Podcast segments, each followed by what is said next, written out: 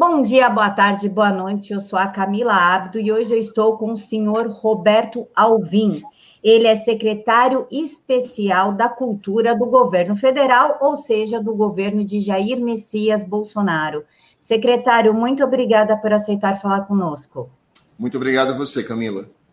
Secretário, o senhor era da esquerda, declaradamente da esquerda, e aconteceu um fato na vida do senhor que o senhor virou cristão e veio para a direita. O senhor pode esclarecer para a gente que fato foi esse? Sim, eu já contei sobre isso em algumas entrevistas, em algumas palestras também. É, o que aconteceu foi que no final de 2016 eu fiquei muito doente. Essa, eu sou diretor de teatro, né? 30 anos, uma carreira com mais de 100 espetáculos teatrais encenados no Brasil em alguns países do mundo.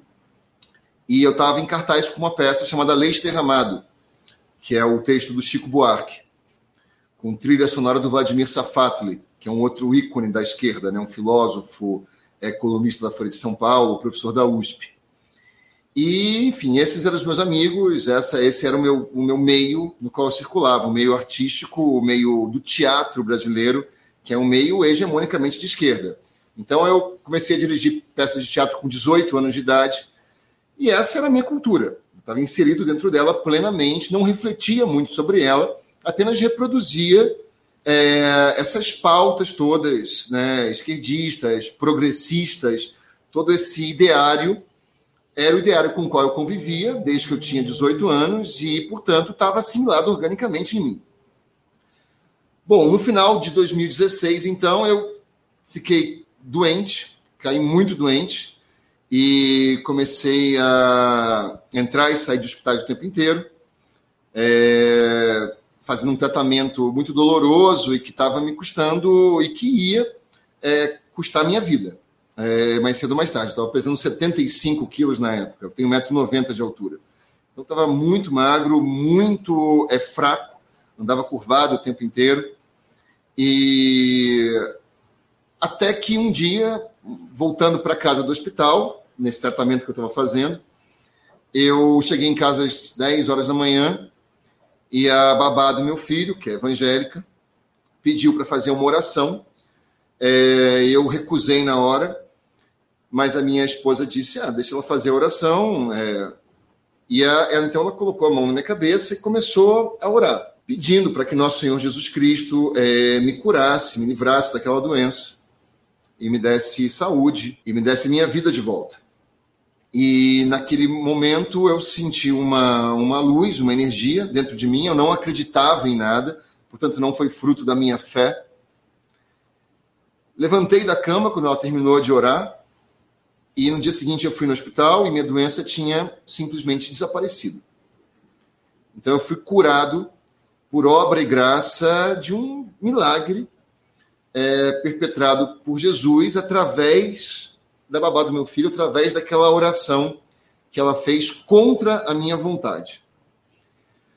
Nesse momento eu me converti ao cristianismo, comecei a frequentar a igreja católica, frequentava no início duas vezes por dia, ia na igreja até três, frequentava duas missas por dia, ia na igreja até três, quatro vezes por dia, me senti muito acolhido dentro da igreja, dentro daquele espaço ali.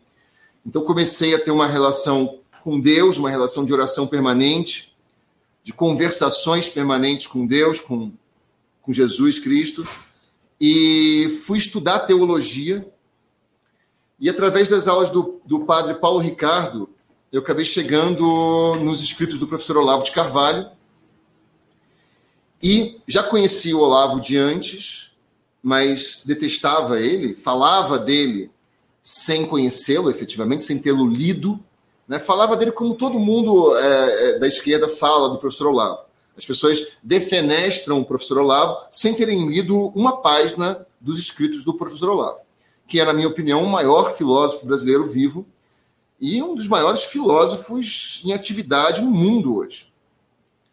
E aí eu comecei a ler o professor Olavo com atenção, em profundidade, e me descobri, me percebi, me construí também como um conservador.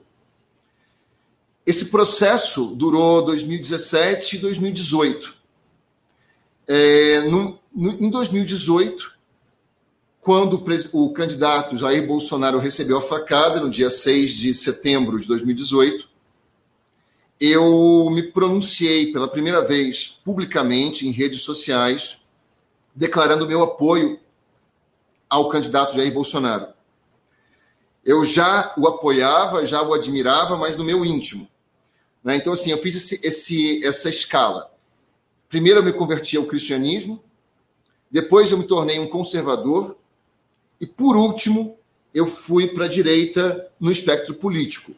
E a direita se encarna na figura do presidente Jair Bolsonaro. A partir desse momento em que eu saí do armário e declarei meu apoio ao presidente Bolsonaro, me declarei cristão, que até então também mantinha isso em sigilo, em segredo, e conservador, eu comecei a sofrer uma perseguição brutal por parte justamente daquele meio no qual eu havia crescido e no qual eu havia trabalhado e pelo qual eu havia sido incensado durante 30 anos.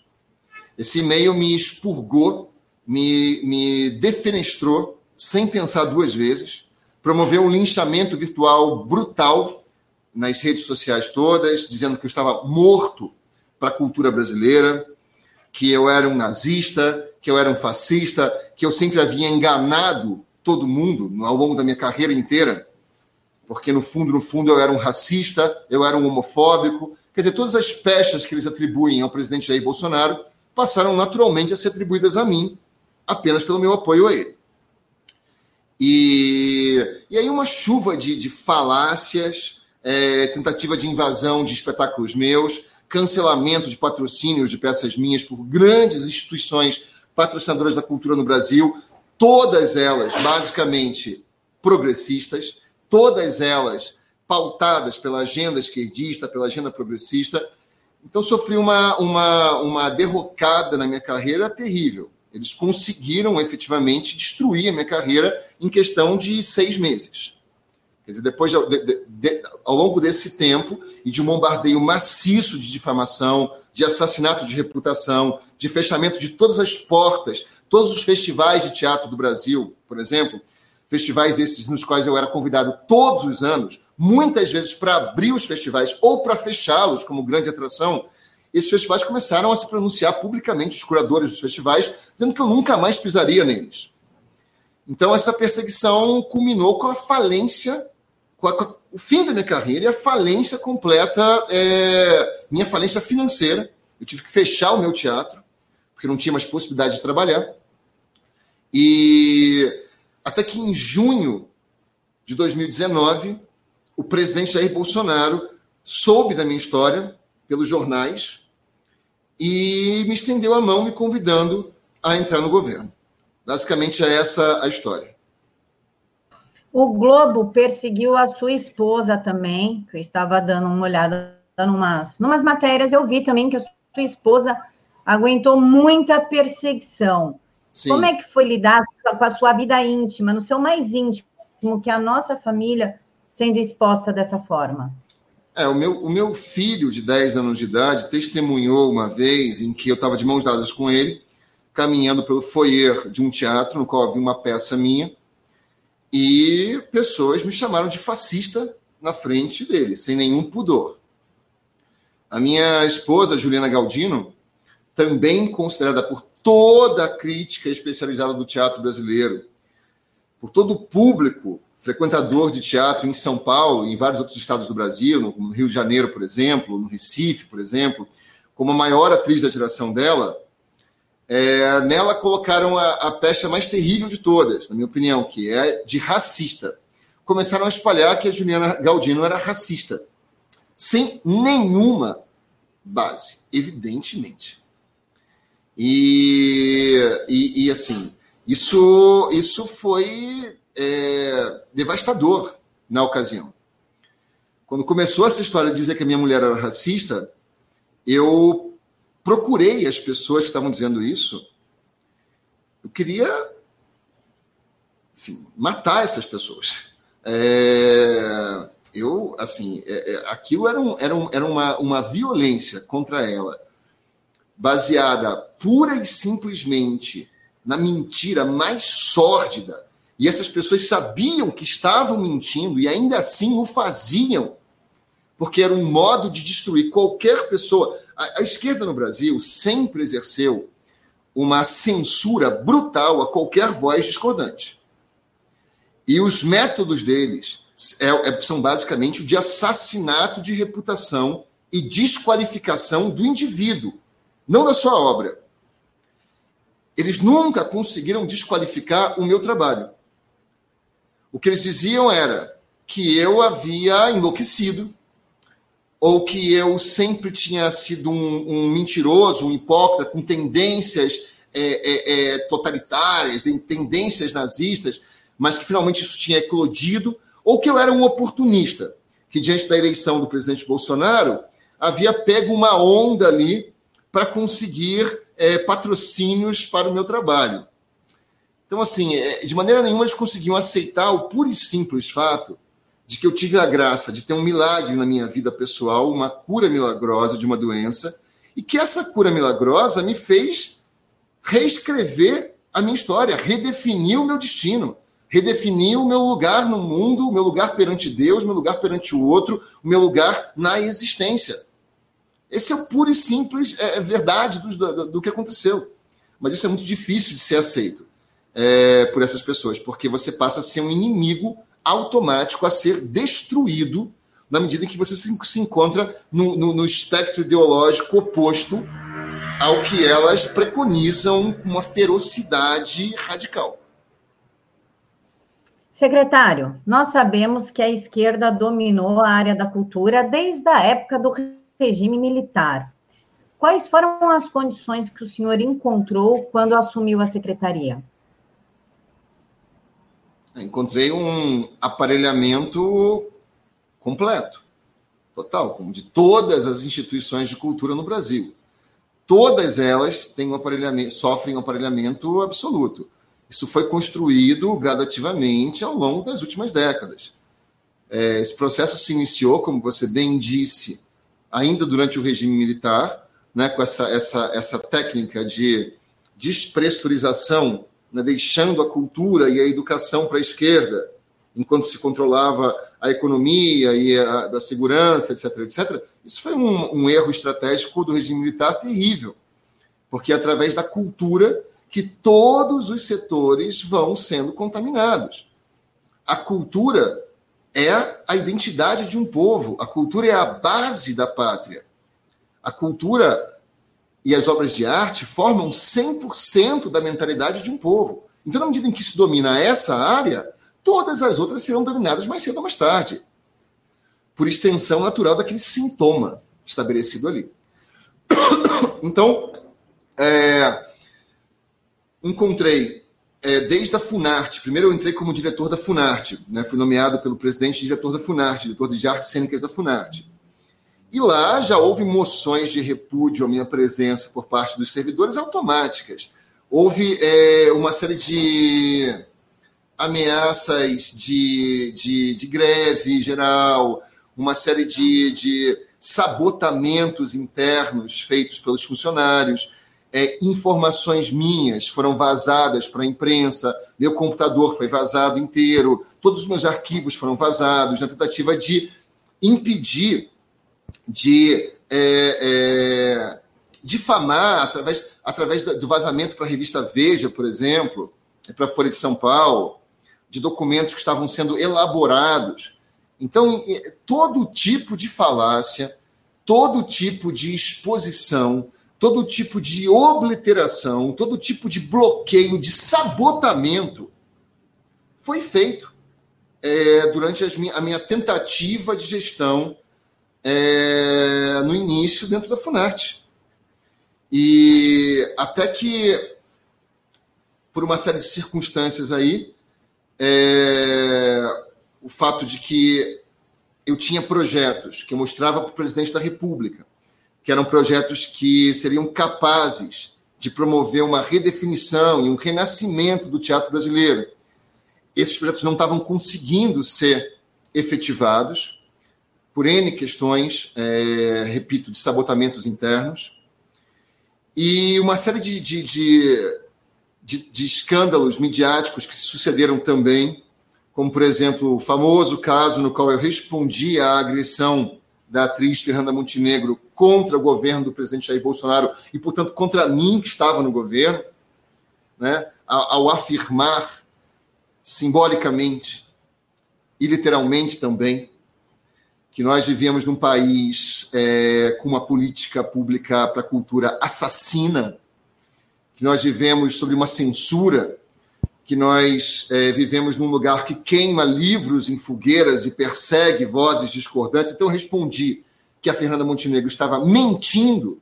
Eu não a ataquei gratuitamente e tão pouco de modo desproporcional. Eu apenas disse que ela era uma mentirosa que ela era uma canalha na medida em que ela distorcia os fatos a seu bel prazer, com base nas suas sórdidas intenções de difamação por perda da egrégora esquerdista na qual ela vivia, na qual ela se criou e na qual ela construiu a carreira dela inteira. Eu nunca disse uma palavra sobre o trabalho dela, apenas respondi à agressão que ela perpetrou de uma maneira brutal, com uma projeção internacional, inclusive, que ela tem, projetando para o mundo inteiro a imagem que nós estamos no regime fascista absolutamente mentirosa. E eu é, é, é, delatei essa mentira que estava sendo dita. Bom, esses escândalos todos foram chamando a atenção do presidente Jair Bolsonaro para a importância da guerra cultural. Não fomos nós, conservadores, que inventamos a guerra cultural. A guerra cultural foi inventada pela esquerda e vem sendo travada por ela no nosso país de um modo absolutamente brutal, com todas as armas que eu listei anteriormente aqui de assassinato de reputação de vozes discordantes. E de censura mesmo, na medida em que não há condições de trabalho, de patrocínios, de conseguir é, sequer espaços, teatros para apresentar os seus espetáculos, se você não rezar segundo a cartilha esquerdista o tempo inteiro, publicamente. Se você não se declarar a favor do aborto, da liberação das drogas, da agenda inteira racialista, é, é feminazi, LGBT, você não tem espaço na cultura brasileira, não terá espaço na cultura brasileira. Muito bem. O presidente me colocou na Secretaria de Cultura, então, em novembro do ano passado, para mudar isso. Para fazer com que a cultura brasileira deixe de ser refém é, de uma ideologia nefasta, de uma ideologia genocida, e todos os que fazem parte dessa ideologia são cúmplices de todos os genocídios de milhões de pessoas perpetrados ao longo do século XX e que continuam sendo perpetrados no nosso século XXI. Então, devolver a arte ao lugar da arte.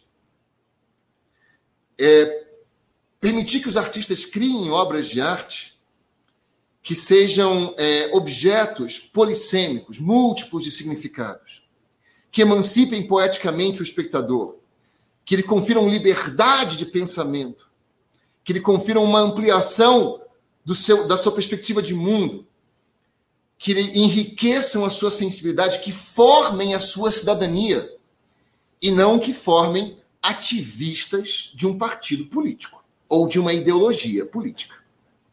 Então, assim, a minha, desculpa, a minha Ai, função desculpa. aqui está sendo justamente e agora eu estou tendo meios aqui. Cheguei na Secretaria de Cultura e eu mudei todos os cargos principais daqui de dentro, certo? Foram colocadas pessoas que têm currículos dentro do campo da arte, da cultura ou da gestão pública, currículos que são currículos técnicos e currículos que são alinhados com o conceito de obra de arte, com amor ao, ao conceito de obra de arte. Essas pessoas, então, formaram minha equipe aqui dentro e também nas fundações e autarquias vinculadas. É, a Secretaria de Cultura tem, tem seis subsecretarias e tem é, sete fundações, como a Biblioteca Nacional, a Funarte, a Ancine. Então, a primeira coisa foi tirar as pessoas que estavam nas presidências, e eram secretários também dessas secretarias menores aqui dentro, é, as lideranças todas, para que elas então possam desaparelhar a estrutura inteira e trabalhar com gente que quer trabalhar em prol do Brasil e não em prol da formação de currais políticos, de bunkers ideológicos esquerdistas dentro da cultura. É, o senhor acabou de responder minha próxima pergunta, que era sobre a estrutura que o senhor mudou dentro da. montou dentro da, da parte cultural do governo, então eu já vou para a próxima, que é que o senhor prometeu um bombardeio da arte conservadora, mas nós sabemos que a esquerda, nos últimos anos, vem se utilizando do funk, do cinema promíscuo, da novela que deturpa a moral e os bons costumes para estar doutrinando os jovens, e a maioria deles estão totalmente doutrinados, não dão mais valor à família, inclusive pedem até a liberação do aborto.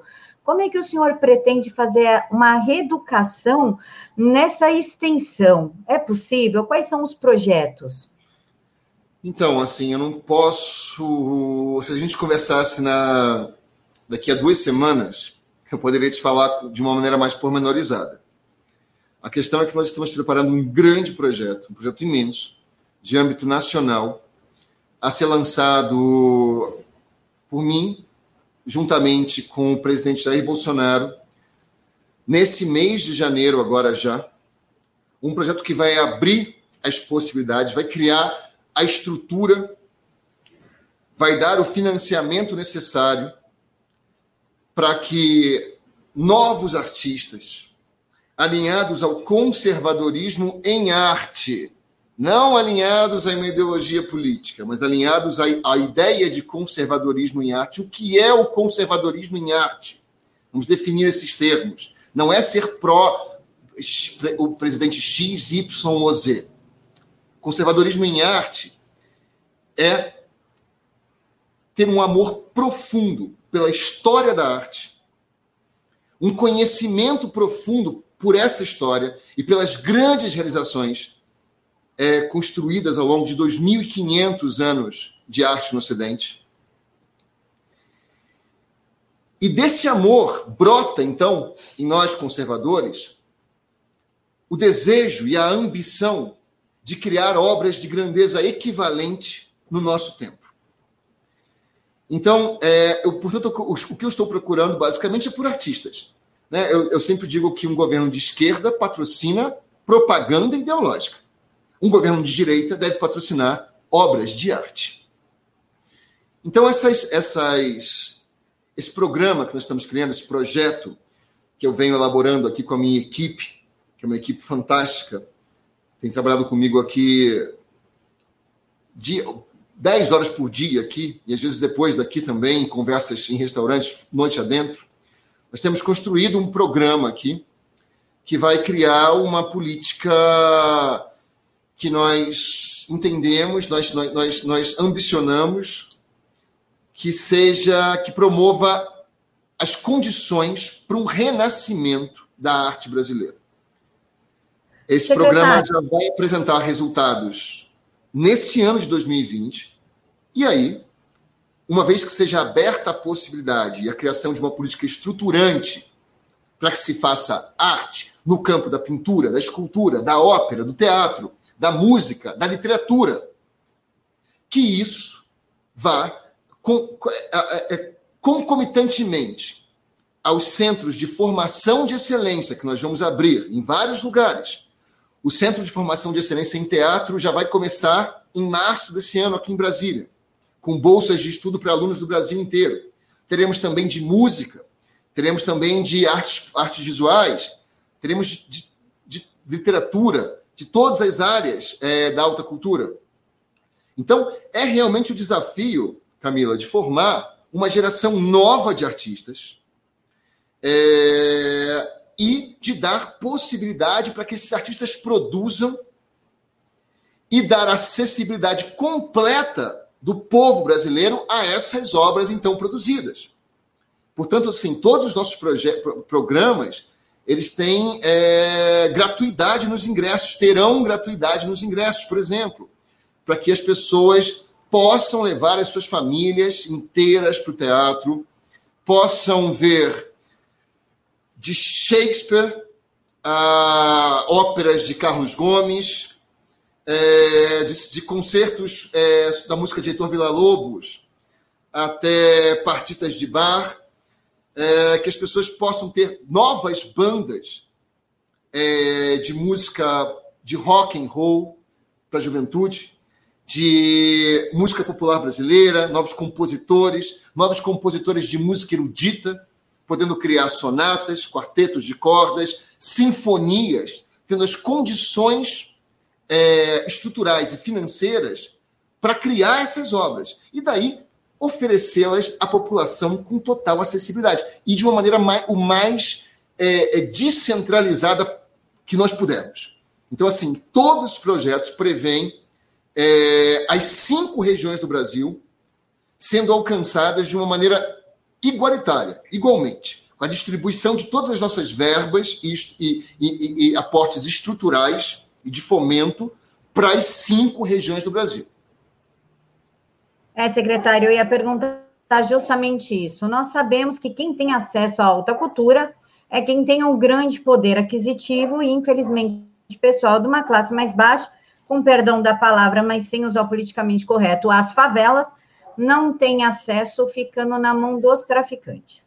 Levando em consideração que o funk e, e o uso do jovem para o tráfico de drogas é, é, uma, é o que mais o traficante almeja para manter o controle daquele local. Como é que vocês pretendem adentrar nas favelas? Lembrando que o maestro Dante Mantovani tem sim um projeto que atende essa, essa parcela da população, mas como que vocês pretendem atender isso como um todo para resgatar o jovem que já está tão doutrinado, tão perdido? Através, assim, existe um programa nosso que são as estações cidadania elas estão. É, nós já temos 300 pelo Brasil e queremos construir centenas por ano. Esses equipamentos ficam todos localizados dentro de favelas, em áreas de alta vulnerabilidade social, em comunidades, em favelas, é, em, em, zonas muito pobres de, de, de municípios do Brasil todo. E nós estamos agora, nós construímos esses equipamentos, que tem todos eles teatro, cinema, uma biblioteca é, quadros de esportes, de lazer, que pretendem ser, de alguma maneira, polos aglutinadores. O que nós estamos cuidando agora é de colocar os monitores de atividades em todos, em, em cada uma dessas estações de cidadania. Isto é, cuidar da programação dessas estações de cidadania, criar uma série de cursos de capacitação profissional, de incentivo financeiro a constituição de pequenas empresas aí de economia criativa que possam então prosperar, quer dizer, aportes de verbas iniciais dados pelo governo aí dentro, através de um programa, por exemplo, que nós estamos fechando com a OEI, que é uma grande organização de Estados Ibero-Americanos, uma organização internacional e que com, com, com, quem nós temos uma parceria de 30 milhões de reais para é, promover capacitação profissional e incentivo à formação de novos de negócios por parte desses jovens que vivem nessas áreas de situação de risco e levar espetáculos de teatro de alto nível para serem exibidos nesses teatros das estações de cidadania, fazer programações de filmes de alto nível, constituir bibliotecas é, com clássicos da literatura e ter também o acompanhamento de clubes de leitura para isso. Não adianta jogar o livro lá. Não adianta esperar que o cara vai ler o vermelho e o negro. Não adianta esperar que, que, que, que a pessoa vai cair de cara no Flaubert, que a pessoa vai pegar Em Busca do Tempo Perdido do Marcel Proust e vai começar a ler e vai devorar aquilo. Isso não é real. Nós temos que ter é, mostrar é, ter esquemas de tutores nessas bibliotecas que vão criar clubes de leitura, vão dar algumas chaves de acesso a esses clássicos e a partir daí, tendo essas chaves, tendo a oportunidade disso ser aberto, desses universos serem abertos, desses mecanismos é, todos que são, é, que são necessários. Existe uma frase do Monet em que ele diz: saber para melhor sentir. Então, quanto mais eu sei, mais a minha possibilidade de experiência estética, isto é, experiência sensível, se expande. É, eu lembro que uma, numa residência que eu fiz na, na Alemanha, em Frankfurt, Estava lá e eu, e eu via no foyer, eu assisti peças de teatro lá, me refiro à Alemanha, né? me refiro ao topo da civilização europeia. Na Alemanha, no foyer dos teatros, meia hora antes de começar o espetáculo, entra um professor, uma professora, e começa a falar com o público sobre a obra que, que nós vamos assistir ali. Falar sobre o autor, sobre o período, período em que o autor viveu, sobre características das, da obra, sobre movimentos é, aos quais o autor pertenceu, contextualizar aquilo. E quando você entra para assistir, então, o Wojciech, do Bichner, por exemplo, depois de ter ouvido sobre o Bichner de uma maneira muito, não de uma maneira professoral, mas de uma maneira muito afetiva, muito amorosa, muito próxima. Tem esse talento também, de saber dar aula, de saber explicar para as pessoas, de saber convidá-las a vivenciar uma experiência estética ali dentro do teatro. Então a experiência estética se, se potencializa demais. Isso é feito na Alemanha em 2010, quando eu, quando eu tive lá fazendo sua residência. Quer dizer, não se descuida disso, não se descuida de uma formação permanente, mesmo nos lugares mais altamente civilizados. Aqui no Brasil, a gente não tem nem sombra disso. E se fizer, alguém vai dizer que está chamando, ah, tá chamando a gente de burro. É, é, é uma imbecilidade completa. Então a gente precisa investir demais em centros de formação, em estratégias de formação. Tudo isso que eu estou te falando, Camila, é um trabalho hercúleo, é um trabalho gigantesco, é um trabalho de gerações, talvez. Na verdade, não é de gerações, é um trabalho permanente. Porque a luta contra o mal será por toda, até o fim do universo, até o dia do juízo final a imbecilidade humana, a estupidez humana, a tentativa de, de submissão do outro a, a, a, a, uma ideia totalitária, tudo isso vai permanecer.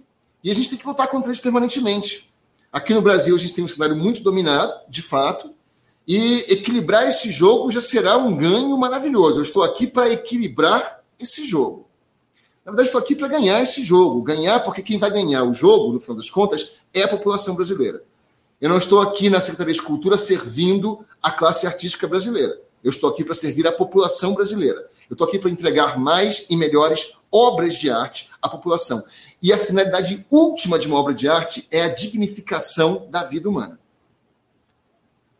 Secretário, Lei Rouanet é uma coisa que incomoda muito quem não, não entende e não conhece, porque a gente sabe que quem recebe a Rouanet é, já são artistas extremamente consagrados, tipo Cláudia Leite, Luan Santana, artistas que não precisam. Enquanto os artistas que não têm acesso a, a, a certas oportunidades não conseguem. O senhor pretende mudar a política da, da Rouanet? Como é que vai ficar a situação da Rouanet? Olha, a Lei Rouanet, ela, ela não é um problema. É, o que acontece na Lei Rouanet é o seguinte. Veja, uma empresa, ao invés de destinar o seu dinheiro para o pagamento do imposto, ela pega esse dinheiro do imposto e destina para produtos culturais, para o patrocínio de produtos culturais, e coloca a sua marca ali da empresa. Então, o Bradesco destina uma parte dos seus impostos para espetáculos de teatro e coloca o Bradesco apresenta, usando o mecanismo da Lei Rouanet. Certo? Não há como o governo, dentro dessa lei, intervir para onde vai esse dinheiro. O Bradesco vai decidir para que obras, para que artistas ele vai dar o seu dinheiro. E, em geral, ele vai optar por celebridades, que vão dar uma projeção maior para a marca dela. O que a gente fez para tentar sanar isso foi de estabelecer um teto para o patrocínio. Porque antes dava-se até 60 milhões de reais para um espetáculo de teatro musical, por exemplo, da Broadway, ou é, e aí todo o dinheiro daquela, daquele, banco se concentrava naquilo ali, ou para um show é, de 2, 3, 4 milhões de reais da Cláudia Leite, ou do Luan Santana, ou do Caetano Veloso, enfim, e estabelecer um teto para que esse dinheiro não seja dado apenas para as mesmas celebridades, para as mesmas empresas, é, para o mesmo tipo de projeto. E aí é uma tentativa também de conversar com essas empresas sobre o impacto social que elas podem ter distribuindo esse dinheiro entre é, produtores menores, artistas em começo de carreira. Mas veja, o nosso nível de ingerência aí é pequeno nesse, nesse sentido. O que a gente pôde estabelecer foi estabelecer um teto financeiro. Mas eu não posso dizer para quem o Itaú vai dar o dinheiro do Itaú. Eu não posso me meter nisso. Então o mecanismo existe, ele está sanado na medida em que nós podemos saná-lo isto é, diminuímos o teto possível para investimento em um projeto, para que o dinheiro, para que as empresas possam investir em mais projetos. Mas anyway, quem vai decidir para onde vai esse dinheiro vai ser os departamentos de marketing dessas empresas. É, agora eu quero colocar uma coisa, isso é só um mecanismo de incentivo à cultura, apenas um. Né? Esse projeto que eu me referi para você é um, será um outro mecanismo, aí absolutamente voltado para a qualidade estética, absolutamente voltado para dar oportunidade para artistas que nunca tiveram oportunidade de finalmente colocarem o seu trabalho para apreciação e diálogo com a população brasileira. Então nós temos que criar outros mecanismos. Não ficar reféns e achar que política pública é a Lei Rouanet. Lei Rouanet é apenas um mecanismo que foi estabelecido é, há muito tempo aqui no Brasil. Funcionava de um modo é, complicado também. O problema não é do mecanismo, mas é do uso que se fez dele. Nós temos, já disse isso numa entrevista recente, 18 mil projetos cujas contas não foram auditadas. Nós não fizemos auditoria da prestação de contas de 18 mil projetos da lei que usaram a Lei Rouanet. Então, nós não sabemos se houve malversação aí, mau uso do dinheiro público nesses projetos, se houve desvios de verbas, se houve emprego de notas frias, se houve super, superfaturamento nesses projetos. Estamos agora criando uma, uma comissão aqui dentro, né? estamos na fase final de implementação disso, para fazer a auditoria dos últimos 10 anos da Lei Rouanet. E vamos ver o que vai aparecer daí. Que tipo de irregularidades que já, que já se, se desenham né, numa, numa primeira observação desses projetos. E vamos é, é, processar essas pessoas que tiverem cometido irregularidades, cometido atos de, de, de, de desvio, de mau uso do dinheiro público. Agora, o mais importante é que nós, é, é nós não, não, não acharmos que a Lei Rouanet devemos, então, ah, temos a Lei Rouanet, não vamos fazer mais nada no, no âmbito da cultura. Não. Vamos fazer muito mais do que a Lei Rouanet. A Lei Rouanet será conhecida no futuro como apenas um pequeno mecanismo possível de ser utilizado, mas não o grande mecanismo e tampouco o único. Secretário, por falar em, na parte econômica da, da, da, da cultura, a gente sabe que houve muitos desvios aí dentro, como to, todos os setores do governo aconteceram, na época PT, MDB e PSDB. É, financeiramente falando, qual foi a situação que o senhor encontrou na secretaria e quantos vocês já conseguiram economizar em 2019? Não, é, economizar. Não, é... só, só um segundo, desculpa, Camila. Tá. Desculpa estão me ligando repetidamente aqui de Brasília. Desculpa, só estou desligando aqui. Atendei, eu espero. É só fechar o microfone que eu não ouço. Não, tudo bem, já foi. É... Tá veja, eu entrei na Secretaria de Cultura em novembro. Eu estou, portanto, há dois meses, sendo que dezembro é um mês complicado. É... Não, não houve nenhuma economia. O que houve foram outras prioridades desde que eu entrei aqui. A prioridade número um era nós tínhamos aqui uma série de é, situações que estavam absolutamente inoperantes aqui dentro na máquina de funcionamento da Secretaria de Cultura. A gente tinha que tornar essa máquina operacional.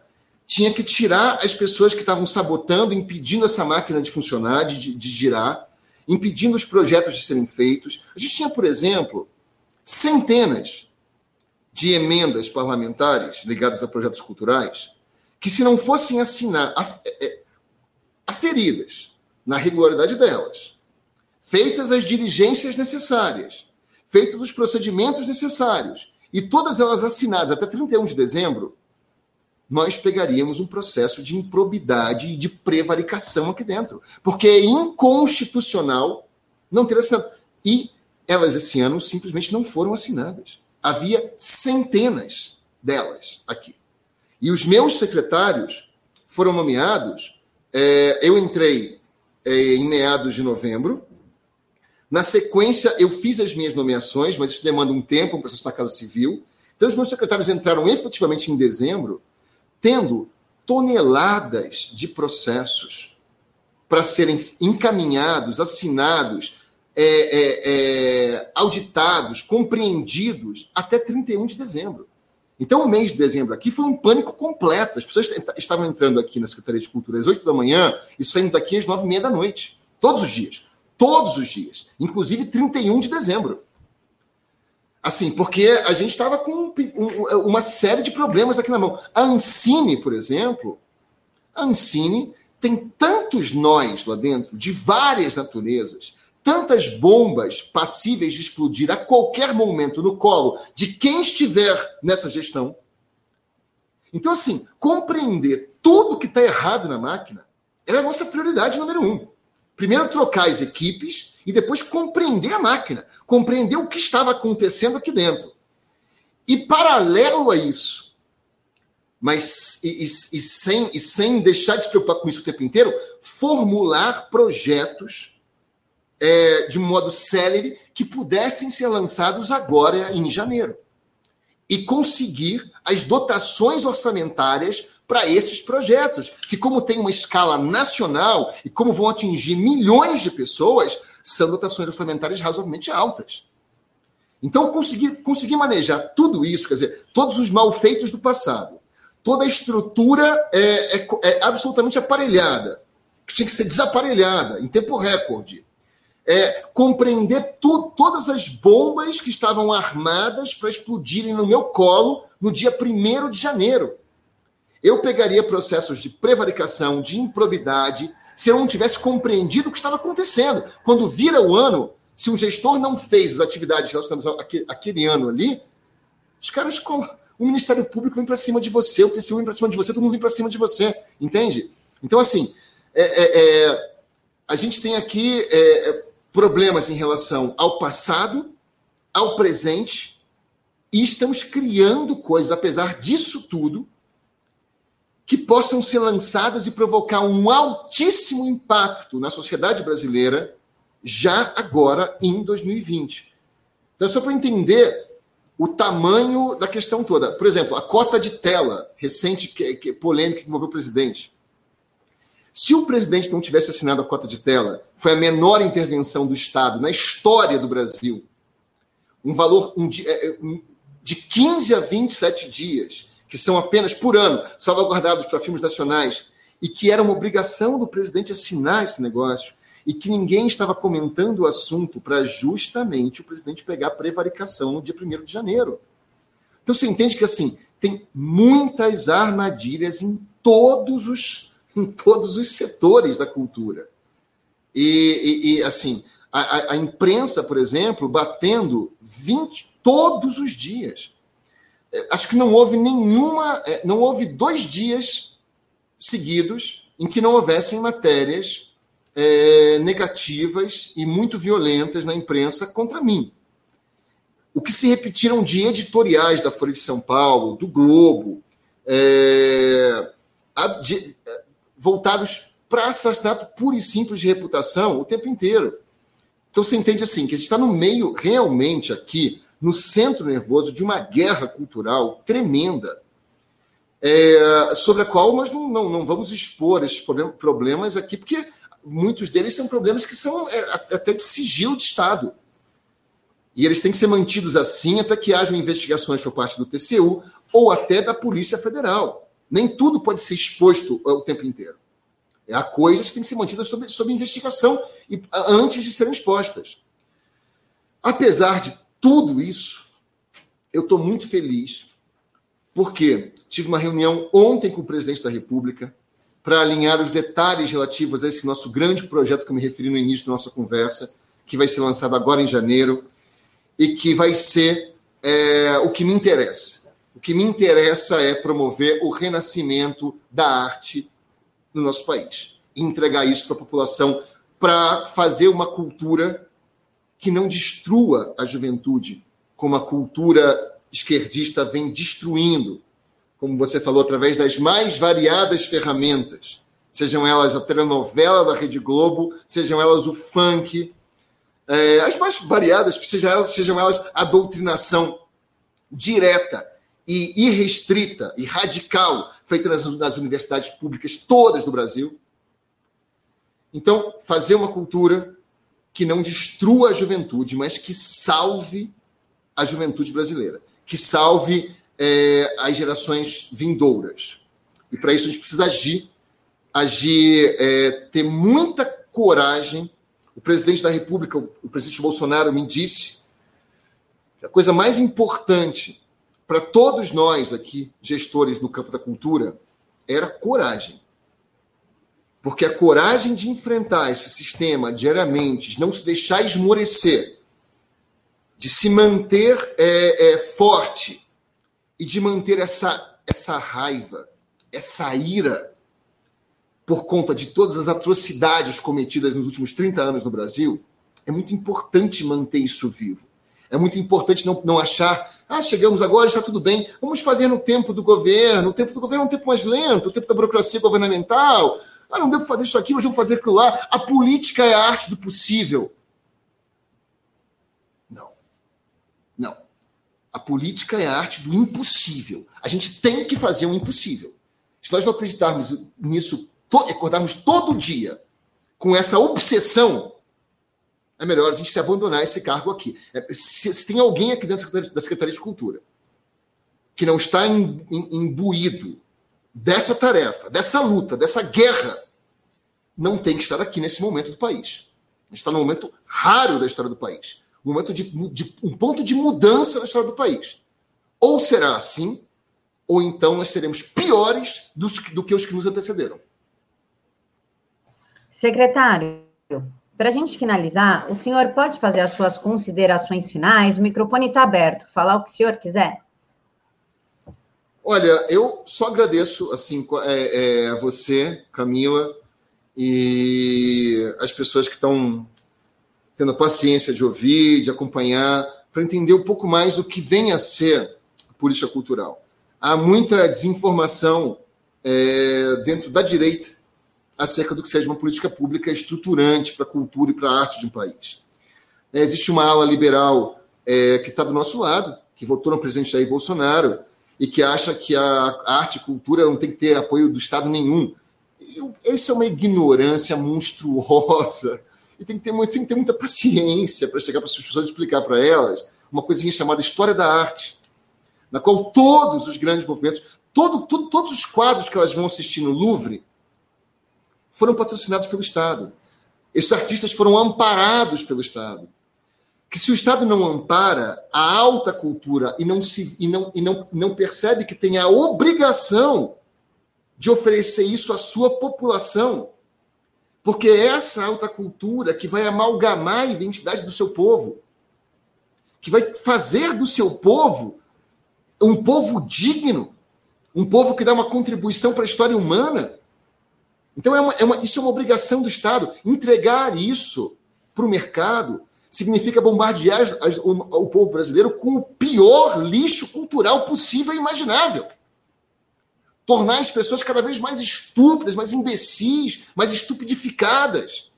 Então, isso é uma função do Estado.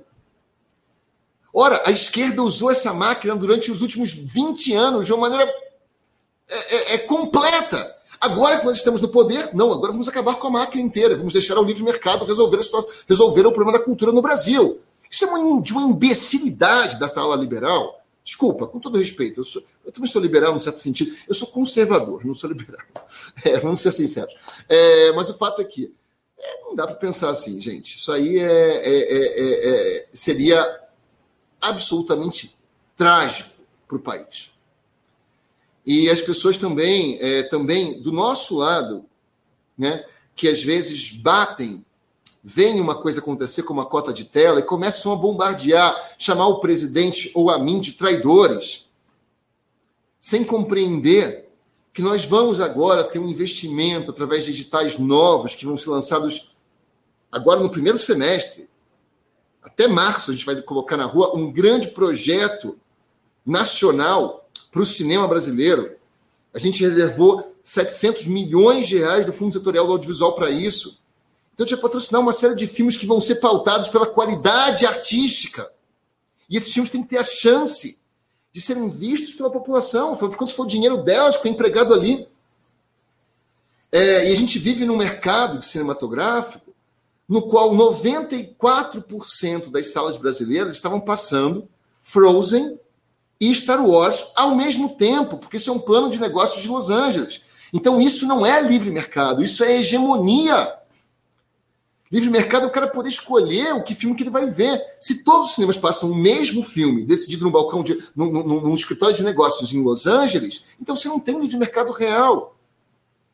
Então é preciso é, é, compreender que nós estamos agindo, dando o nosso melhor aqui, para que a população brasileira, é, que foi adoecida por uma arte, por uma cultura doentes, possa ser agora regenerada por uma arte e por uma cultura que vão renascer através desses mecanismos que nós estamos implementando e vamos implementar, é, se Deus quiser, nos próximos meses.